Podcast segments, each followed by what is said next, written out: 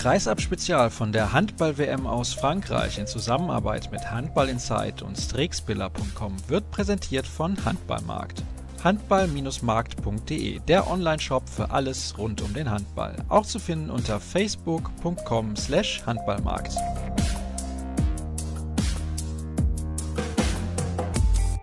5, das ist die Zahl des Tages und mit der beginnen wir die nächste Ausgabe von Kreis ab. WM Spezial heißt es mal wieder. Hallo und herzlich willkommen zur nächsten Ausgabe. Und warum sage ich das denn? Das ist die Anzahl der Paraden von Daniel Saric, dem Torhüter der Kataris, gegen Slowenien im Viertelfinale. Fünf Bälle, die erste Parade in der zweiten Halbzeit. Das muss man sich mal auf der Zunge zergehen lassen. Seine Quote gegen die deutsche Mannschaft lag bei 43 Prozent. Unglaublich, wirklich unglaublich. Und Katar kassiert 32 Tore. Slowenien spielt sie förmlich an die Wand, gewinnt zwar nur mit zwei, aber war trotzdem eigentlich das ganze Spiel über hoch überlegen. Darüber und natürlich auch über das Deutsche aus spreche ich mit Erik Eggers von Handball Zeit. Moin, Erik. Guten Morgen, ich grüße. Lass uns zunächst über die Viertelfinals sprechen, denn die wurden gestern ausgetragen. Norwegen gewinnt mit 31 zu 28 gegen Ungarn. Die Franzosen schlagen mal wieder vor 28.000 Zuschauern Schweden mit 33 zu 30. Die Kroaten setzen sich ein bisschen überraschend vielleicht mit 30 zu 29 gegen Spanien durch und wie gerade schon erwähnt, Slowenien gegen Katar 32 30. Gibt es eines dieser Ergebnisse, das dich irgendwie überrascht? Ja, wenn ich ganz ehrlich bin, hatte ich damit gerechnet, dass äh, Katar gegen Slowenien gewinnt. Aber wenn äh, Saric tatsächlich nur fünf Bälle hält, dann wird es natürlich äh, kompliziert. Und zwischendurch führten die Slowenier auch mit neun Toren, wenn ich das richtig in Erinnerung habe. Das hat mich eigentlich am meisten überrascht. Äh, auch äh, fand ich äh, einigermaßen überraschend, dass die Schweden so lange so gut mithalten konnten gegen Frankreich, weil den Schweden ja eigentlich jedwede Wucht aus dem rechten Rückraum fehlt, nach dem Ausfall von Anders Jakobsen. Das äh, fand ich auch einigermaßen äh, interessant, äh, was da passiert ist, wie gut die Schweden spielerisch auch mitgehalten haben. Und da muss man dann ja auch sagen, dass am Ende so ein bisschen die Torwartleistung fehlte, bei den Schweden auch. Also wenn man Frankreich schlagen will, dann muss eine Top-Torhüterleistung hinterstehen und dafür hat Palitzka am Anfang zu schlecht gehalten, muss man sagen. Und selbst bei Appelgren, der dann deutlich besser war, hätte noch eine höhere Quote bei rausspringen müssen. Interessanterweise müssten wir hier noch dazu sagen, dass bei den Franzosen ja Vincent Gerard dann am Ende im Tor stand und auch ein paar Bälle gehalten hat. Also tatsächlich hat sich das Trainerduo Dinard Gilles dazu entschieden, Terry Omey von der Platte zu nehmen. Das ist ja eine Geschichte, die in der Vergangenheit wahrscheinlich nicht passiert wäre unter Claude Onesta.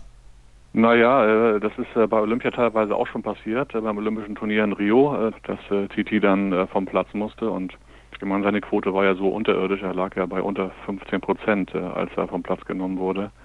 Das war ja ungefähr so, naja, so 24., 25. Minute, wenn ich das richtig, äh, wenn ich das richtig weiß. Aber das, äh, dieser Wechsel war logisch. Das ist jetzt irgendwie auch, es wäre ja geradezu fahrlässig gewesen aus Sicht von Dinard und Gilles, ihn dann weiter im Tor zu lassen. Also dafür war die Situation auch schon ja, zu prekär für die Franzosen. Die führten, glaube ich, mit ein, zwei Toren zu dem Zeitpunkt. Und äh, sie mussten den Torhüter wechseln. Das ist jetzt aber auch ja kein Drama für Titi irgendwie als äh, als 40-Jähriger oder als eigentlich Handballrentner irgendwie dann auch mal so ein Spiel irgendwie nicht komplett äh, da im Tor stehen zu können. Ne?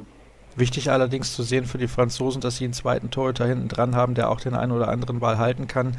Und ja, ich bin ehrlich, die Franzosen haben mich trotz dieses Sieges nicht wirklich überzeugt. Da war vorne viel Einzelaktion, also spielerisch sah das bei den Schweden deutlich besser aus. Also da möchte ich dir widersprechen. Oh. Äh, ich mhm. fand eigentlich, dass die Franzosen spielerisch relativ gut gespielt haben für ihre Verhältnisse. Was mich sehr überzeugt hat, war das äh, schnelle Kreuzen, was sie oft ja dann auch teilweise dreifach irgendwie dann hingelegt haben und dann oft dann zum Schluss der Linkshänder im Rückraum dann freie Bahn hatte. Also das hat mich doch schon überrascht. Es war eben nicht der reine Krafthandball, den äh, Frankreich gezeigt hat, den man ja sonst irgendwie so oft gesehen hat, dass dann Karabatic, wenn es äh, drauf ankommt, dann äh, alleine dann mit dem Kopf durch die Wand rennt.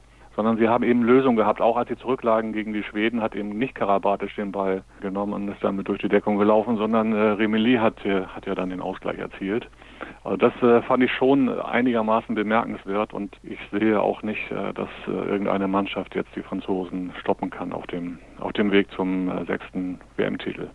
Es wäre zumindest sehr, sehr überraschend, wenn das die Slowenen im Halbfinale tun würden, weil die ja körperlich schon noch deutlich unterlegen sind. Ja, die sind natürlich äh, spielerisch äh, sehr stark. Äh, ja, wie immer die äh, Slowenier ja, spielerisch gut sind. Die sind, sind einfach alles ausgezeichnet, ausgebildete Handballer, die die slowenische Schule hervorbringt, ganz traditionell ja. Aber sie sind eben äh, körperlich äh, nicht so stark wie die Franzosen. Die haben ja eigentlich nur auf halb links einen richtigen Brecher. Und wenn man dann auf halb rechts dann die beiden Jungs sieht, die zwar wirklich toll Handball spielen, finde ich, mit äh, Vitko Titschnik und Dolinetz, dann hat man aber schon ein bisschen Befürchtung, dass sie durch diese Mauer da nicht durchkommen. Die spielen großartigen Handball da auf halb rechts und nicht nur auf halb rechts, sondern auch in der Mitte mit Mia Sarabec. Ich weiß nicht, ob du die Szene gestern gesehen hast. Da war ein Anspiel dabei, äh, wo er so einen Wurf antäuscht und dann, dann gibt es ja diese klassische Aktion, dass man da nochmal tippt und dann gegen die Hand an der Abwehr vorbeigeht und dann spielt er nach rechts oben einen Pass durch zwei Abwehrspieler zum Kreisläufer. Sensationell, wirklich ein fantastischer Spieler. Vielleicht ein bisschen zu klein, um jemals ein Weltklasse-Spieler zu werden, aber in der Vergangenheit hat uns ja Lubomir Franjes schon gezeigt, dass das durchaus irgendwie funktionieren kann. Ja, was soll man noch zu sagen zu dieser Paarung im Halbfinale Frankreich gegen Slowenien? Hast du ja gerade schon ein bisschen was gesagt. Gehen wir zu den anderen beiden Viertelfinals. Norwegen war gegen Ungarn einfach eine Klasse zu stark für die Ungarn. Ja, das fand ich auch sehr interessant, das Spiel. Die Ungarn sind ja an sich körperlich überlegen, aber so wie die sich bewegt haben, wirkte das so ein bisschen wie so ein tapsiger Bär der versucht quasi irgendwie seine Kraft durchzusetzen und der dann halt ja von schlauen Spielern sozusagen ausgekontert wird. Also die Norweger haben ja mit ihrem Tempo die äh, Ungarn förmlich überrannt, muss man sagen. Die haben ja zwischenzeitlich mit neun oder zehn Toren geführt. Und ja, das war eine ganz klare Angelegenheit, auch wenn es am Ende nur drei Tore waren und die Norweger zum Schluss ein bisschen nachgelassen haben. Aber das ist schon äh, echt sozusagen als Mannschaft betrachtet äh, im Moment das Interessanteste, finde ich eigentlich, was im Welthandball dazu äh, ja irgendwie überhaupt irgendwie auf der Platte zu sehen ist. Äh, besonders spannend finde ich, wie sich nun Sander Sargosen dann im nächsten Jahr bei Paris präsentieren wird. Das ist für mich bisher einer der besten Spieler überhaupt bei dieser Weltmeisterschaft, wie er das Spiel, das Angriffsspiel der Norweger steuert und auch seine Torgefahr, ja, die er ständig dann dabei ausstrahlt. Das ist schon als, als Spielmacherpersönlichkeit, äh, finde ich bisher das Interessanteste bei der Weltmeisterschaft. Vor allem in diesem jungen Alter. Ja, genau. Er ist noch nicht alt und er hat ja im Prinzip nur in Norwegen gespielt und jetzt ein paar Jahre in Dänemark und deswegen wird man halt dann mit Spannung sich angucken können, was er in der Champions League äh, mit äh, Paris dann reisen wird. Aber ich glaube, dass er Paris ziemlich nach vorne bringen wird.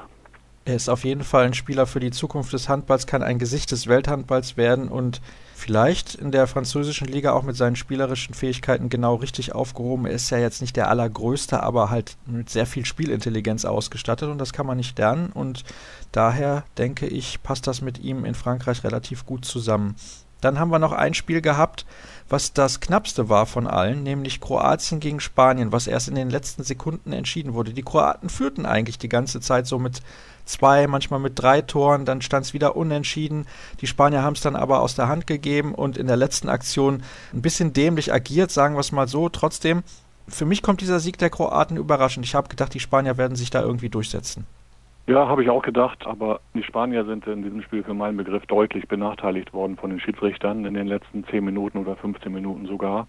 Es gab sehr, sehr viele Szenen, die sie sozusagen nicht mit dem gleichen äh, Maßstab gepfiffen haben. Wenn dann äh, ein Kroate irgendwie knapp abgestanden hat, irgendwie dann haben sie das Tor zählen lassen. Bei den Spaniern haben sie das konsequent abgepfiffen und haben dann sieben Meter gepfiffen. Und auch sonst haben sie teilweise Entscheidungen gefällt, irgendwie die deutlich zu Ungunsten der Spanier ausgingen, und zwar fast grundsätzlich. Und das kann nicht sein, irgendwie, das, das war auf jeden Fall auffällig, dass die Spanier eben so deutlich benachteiligt worden sind. Ja, und die Kroaten haben ja jetzt auch keinen Superhandball gespielt. Natürlich haben sie für ihre Verhältnisse das relativ gut durchgezogen. Aber das war jetzt irgendwie auch kein Handball, wo man irgendwie denkt, irgendwie das ist ja irgendwie großartig gespielt oder so. Das ist irgendwie nicht das, was man sonst eigentlich mit dem kroatischen Handball verbindet, sondern ich finde auch die äh, sozusagen relativ uninspirierend. Und wenn man dann Duvniak sieht, wie der mit seinem kaputten Knie sich da über Spielfeld schleppt und eigentlich gar nicht mehr dazu in der Lage ist, wirklich torgefährlich zu sein. Also auch gestern gab es ja ein paar Würfe von ihm, die hat der Torwart ja gefangen. Ja, und das war schon eigentlich traurig mit anzusehen, dass dann die Kroaten äh, trotzdem irgendwie gewinnen können. Schöner Handball war es nicht, da bin ich ehrlich. Und die Kroaten, ja, außer Dufniak haben sie ja noch einen anderen, wie ich finde, Weltklasse-Spieler. Das ist der junge Torhüter Philipp Ivic, der war gar nicht mit dabei. Nee, der ist ja ausgetauscht worden und der ist ja eigentlich neben Andy Wolf irgendwie so das größte Talent unter den europäischen Torhütern, die eben noch relativ jung sind. Normalerweise sagt man ja, dass die große Zeit erst mit, ja, so mit Ende 20 beginnt und Andy Wolf ist glaube ich 25, wenn ich das richtig weiß. Er ist auch noch relativ jung und schon irgendwie auch so auf so hohem Niveau. Und der Ivic gehört eigentlich auch dazu, hat sozusagen für die Technik und für seine Anlagen eigentlich sozusagen irgendwie alles das, was ein Top-Torhüter braucht. Aber bei der Weltmeisterschaft hat er nicht so gut gehalten und insofern fand ich diesen Wechsel jetzt auch nachvollziehbar. Du hast gerade eben gesagt, die Schiedsrichter haben nicht ihr bestes Spiel abgeliefert. Ist bei den Dänen in den letzten Jahren leider ein bisschen häufiger vorgekommen, dass das so war. Ja, ich bin mit denen überhaupt nicht zufrieden. Irgendwie, die nerven mich oft, wenn ich sie sehe, weil man sich auch als Mannschaft oder als Spieler auf sie überhaupt nicht einstellen kann. Also sie haben schon wirklich viele brutale Spiele gepfiffen. Ich nenne mal nur dieses Spiel Viertelfinale Champions League 2011 zwischen Kiel und Barcelona. Wenn ich das richtig weiß, haben sie auch das Champions League Finale 2014 zwischen Flensburg und Kiel gepfiffen. Da war ich auch nicht von denen überzeugt. Die sind mir einfach für dieses Niveau, äh, was da gefordert wird und dafür, dass sie aus Dänemark kommen, wo ja eigentlich ja sozusagen eine gute Schiedsrichterschule besteht, irgendwie sind sie mir oft in diesen wichtigen Spielen zu schlecht. Dann haben wir jetzt also zwei Halbfinals, um einen Schritt weiter zu gehen in unserer Sendung. Slowenien gegen Frankreich und Norwegen gegen Kroatien. Ich nehme mal an, du hast relativ klare Vorstellungen, wie das Finale aussehen wird. Ja, mich würde alles andere als eine Paarung zwischen Frankreich und Norwegen überraschen, wenn ich ganz ehrlich bin. Dafür ist der Kader von Norwegen auch zu breit. Also sie können dieses äh, Tempo wahrscheinlich durchsetzen, auch im Halbfinale. Wen ich übrigens auch sehr auffällig fand und der mir gut gefallen hat, war Johannessen, den ich im Rückraum bisher gar nicht so richtig auf dem Schirm hatte. Und, und natürlich fantastische Flügelspieler, ja, die auch bis jetzt irgendwie sehr, sehr hohes Niveau gespielt haben und alles andere war sozusagen ja erwartbar einigermaßen. Mit Sargosen auch. O'Sullivan hat bisher nicht so viel gespielt, zumindest nicht die Spiele, die ich gesehen habe. Und das Mürhol ein fantastischer Kreisläufer ist, das wissen wir ja auch aus der, aus der Bundesliga. Eine sehr, sehr ausgewogene Mannschaft. Und das zeigt sich halt, dass das bei so einem Turnier auch ganz, ganz wichtig sein kann. Ja, also dein Finaltipp, Frankreich gegen Norwegen und du hast es ja eben schon gesagt zu Beginn der Sendung, du kannst dir nicht vorstellen, dass der Weltmeister jetzt nicht Frankreich heißen wird. Darüber sprechen wir dann natürlich in der kommenden Woche. Es wird aber nach den Halbfinals noch eine kurze Sendung geben. Jetzt haben wir noch ein, zwei andere Themen für euch und zwar müssen wir natürlich sprechen über das Aus der deutschen Mannschaft. Ein paar Tage sind vergangen seit der Niederlage gegen Katar und ich bin immer noch ein bisschen, ja nicht ratlos will ich nicht sagen, aber überrascht, dass das, dass das passieren konnte. Ja, das sind wir alle natürlich. Andererseits muss man eben auch sehen, dass da wirklich extrem viel schiefgelaufen ist. Was wirklich funktioniert hat, war die Abwehr, aber eben auch nur bis zur 45. Minute oder bis zur 48. Minute. Und dann ging da nicht mehr viel. Dann hätte man natürlich irgendwie den Kapote stoppen müssen, der eigentlich erst zum Schluss richtig aufgedreht hat. Das hat der Abwehrverbund, nachdem Bam Bam mit der roten Karte rausgegangen ist, nicht mehr vermocht. Auch finde ich, dass Sigurdsson seine Linie ja eigentlich nicht eingehalten hat, die er sonst eingehalten hat. Also es gibt ganz, ganz viele Sachen, die wirklich auffällig waren. Also so jemand wie Gensheimer, der im ganzen Turnier eigentlich on fire ist, wirft dann äh, während des ganzen Spiels gegen Katar nur ein einziges Mal aufs Tor. Das geht natürlich gar nicht und die Deutschen haben keinen einzigen sieben Meter bekommen. Auch das war auffällig. Ja, und da sind mir zu viele, zu viele Fehler im Bild gewesen. Ja, früher gab es dann dazu dieses Bilderrätsel, mal irgendwie suchen Sie die sieben Fehler im Bild.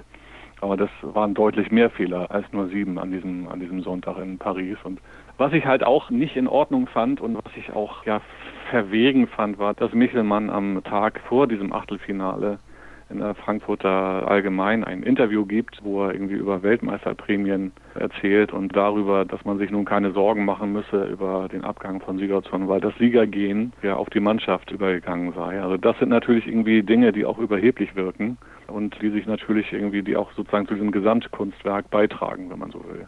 Spätestens nach dem Sieg von Ungarn gegen Dänemark hätte man eigentlich gewarnt sein müssen. Vielleicht war es in dem Moment aber schon zu spät. Ich möchte nochmal auf eine taktische Geschichte eingehen, weil du gerade gesagt hast, es gab keinen einzigen sieben Meter für die deutsche Mannschaft. Sieben Meter erspielt man sich normalerweise dann, wenn man in die Tiefe geht, wenn man in die Zweikämpfe geht. Aber das haben wir irgendwie zu selten gemacht. Wir haben diese Geschwindigkeit nicht reingebracht. Deswegen hat es mich auch sehr gewundert, dass der Bundestrainer so lange an so Spielern wie Paul Drucks oder auch vor allem Steffen Feeth festgehalten hat und nicht mal beispielsweise einen Simon Ernst gebracht hat, der so einen starken Überzieher hat und der vielleicht da mal gegen diese katarische Abwehr irgendwie ja diese Situation hätte herbeiführen können.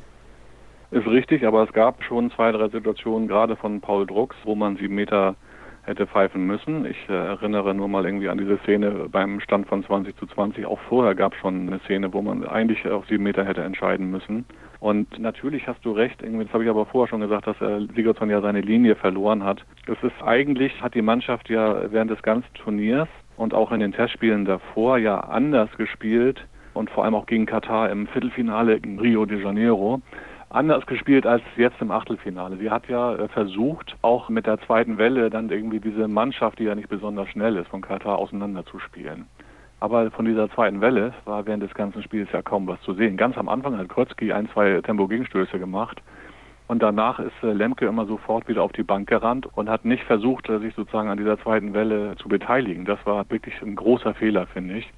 Weil wenn man merkt, dass man im Positionsspiel nicht vorankommt gegen die Kataris, und das war ja während des ganzen Spiels der Fall, dann muss man auf solche Methoden zurückgreifen und das wenigstens auf diese Art und Weise versuchen. Das war für mich der größte taktische Fehler, den die deutsche Mannschaft gemacht hat. Hast du irgendeine Erklärung dafür, warum die Impulse von der Bank dieses Mal nicht gekommen sind, für die das Team, das Trainerteam zusammen mit Dago Sigurdsson, also auch Axel Kromer und Alexander Hase vor einem Jahr in Polen so gelobt wurde? Ich erinnere mich da an das Gruppenspiel gegen Schweden, wo die deutsche Mannschaft zur Halbzeit fast aussichtslos mit 12 zu 18 zurücklag, dann die Deckung umgespielt hat und das Spiel noch drehen konnte. Davon war bei diesem Turnier relativ wenig zu sehen und insbesondere im Spiel gegen Katar, wo man dann vielleicht zum Schluss nochmal eine 3-2-1 hätte spielen können mit Pekele auf der Spitze gegen Capote. Sowas gab es irgendwie nicht. Was war da los? Ja, das ist in der Tat ein bisschen rätselhaft, dass da ja so eine Art Koma auf der Bank vorherrschte. Warum das nicht passiert ist, das kann ich nicht sagen. Ich habe jetzt wieder mit Sigurdsson drüber gesprochen, noch mit, ich glaube, Kroma war Co-Trainer in dem Spiel. Ich habe jetzt auch mit Spielern nicht darüber gesprochen. Das ist auf jeden Fall auf jeden Fall auffällig, dass da überhaupt keine Impulse kamen irgendwie während der gesamten zweiten Halbzeit nicht. Und es war ja einigermaßen vorhersehbar irgendwie. Eigentlich hätte er nach dem 17-15 schon eine Auszeit legen müssen, als sozusagen die Mannschaft sich ja enorm schwer getan hat und irgendwie über Minuten ja kein Tor geworfen hat. Aber das hat Sigurdsson ja auch eingeräumt. Das macht ihn ja auch aus, dass er sagt, irgendwie, ich habe auch Fehler gemacht. Das fand ich ehrlich. Es ist halt auch seine Art. Das hätte nicht jeder Trainer irgendwie so gemacht. Aber trotzdem stimme ich dir zu, dass das auffällig war, dass es eben nicht so wie sonst in fast allen Spielen war, dass Sigurdsson in dem Moment, wo er auch wirklich sozusagen das Spiel zu kippen droht, er sofort irgendwie die Auszeiten nimmt und seine Spieler einordnet. Also ich fand seine Erklärung sehr gut dass er gesagt hat, ich wollte diese letzte Auszeit nicht nehmen, damit Katar sich nicht mehr richtig darauf einstellen kann, was wir eventuell machen. Wobei sie in den Angriffen der deutschen Mannschaft zuvor eigentlich schon so gut standen, dass es auch egal gewesen wäre. Aber zumindest war das eine Erklärung, die ich nachvollziehen konnte. Nicht nachvollziehen kann ich, dass er vorher diese Auszeit nicht genommen hat, beispielsweise beim 17 zu 15, wie du das gerade eben gesagt hast. Aber okay, es ist nun mal so gekommen und da müssen wir uns jetzt mit abfinden. Wir wollen jetzt nicht drauf eingehen, wer beim Turnier für die deutsche Mannschaft gut und schlecht gespielt hat, weil wir sind schon ein bisschen über der Zeit, was ich eigentlich geplant hatte. Deswegen ganz kurz noch zum Abschluss die Frage, was bedeutet dieses Aus, dieses frühe Aus für den deutschen Handball deiner Meinung nach? Das bedeutet eine ganze Menge, weil das natürlich äh, diese Euphorie oder diese Aufwärtsbewegung äh, stoppen wird. Nun kann man natürlich sagen, die Liga hat jetzt irgendwie den TV-Vertrag rechtzeitig abgeschlossen. Das ist ja sozusagen von Seiten der HBL-Administration irgendwie dann sozusagen klug gewählt oder ist ein günstiger Zufall gewesen oder Schicksal. Aber es wird sich natürlich auf Zuschauerzahlen auswirken in der Bundesliga, so wie sich der Europameistertitel auch äh, ausgewirkt hat mit äh, positiven Zuschauerzahlen. Der DRB wird äh, deutlich weniger erlösen. Äh, insgesamt wird die Vermarktungssituation sich wieder verkomplizieren und ja, das ist immer schwer in Zahlen zu fassen. Aber es ist natürlich schwer, jetzt sozusagen diese Erfolgsgeschichte einfach so weiter zu erzählen. Ja, es, ich halte es auch für wirklich großen Unfug, wenn nun irgendwie von, äh, keine Ahnung, Uwe Schwenker oder Hanning erzählt wird, dass es vielleicht irgendwie der richtige Schlag oder richtige Rückschlag irgendwie zur richtigen Zeit gewesen wäre oder so. Das ist wirklich ein, ein Riesenunfug. Aus meiner, aus meiner Sicht, die Mannschaft hat eine riesen Chance, Weltmeister zu werden und hat die im Prinzip weggeworfen, irgendwie auch, ja, auch weil sie nicht sozusagen ja, mit dem Kopf richtig mit dabei waren in diesem, vor diesem Achtelfinalspiel und in dem Spiel schon gar nicht. Sehr, sehr schade, denn wenn man auch sieht, welche Mannschaften jetzt noch mit dabei sind, will nicht sagen, die hätte man locker in die Tasche stecken können. So arrogant sollte man nicht sein. Man hat gesehen, wie schnell das gehen kann gegen Katar, aber das Potenzial bei der deutschen Mannschaft ist schon enorm hoch. Allerdings wurden Fehler gemacht, von den Spielern natürlich auch und auch von den Verantwortlichen und dementsprechend das frühe Aus im Achtelfinale sehr, sehr bitter und sehr, sehr schockierend war in dieser Form definitiv nicht zu erwarten. Dann soll es das gewesen sein für die heutige Sendung. Es wird noch Sendungen geben. Ich werde am Samstag wieder nach Paris fahren und beim Spiel um Platz 3 und natürlich auch beim Finale mit dabei sein und weitere Stimmen sammeln. Und wahrscheinlich gibt es dann am Samstagmittag noch eine kurze Sendung mit einem Rückblick auf die beiden Halbfinalspiele. An dieser Stelle bedanke ich mich, dass ihr heute wieder zugehört habt. Möchte nochmal darauf verweisen, dass wir noch ein paar Gewinnspiele für euch haben. Die gibt es natürlich trotzdem, auch wenn die deutsche Mannschaft ausgeschieden ist. Beispielsweise am Finaltag verlosen wir einen von allen Spielern des Kaders signierten Ball und dann war's das für heute. Alle weiteren Infos wie gehabt auf facebook.com slash kreisab und bei twitter at kreisab.de und wir hören uns dann in ein paar Tagen wieder. Bis dann.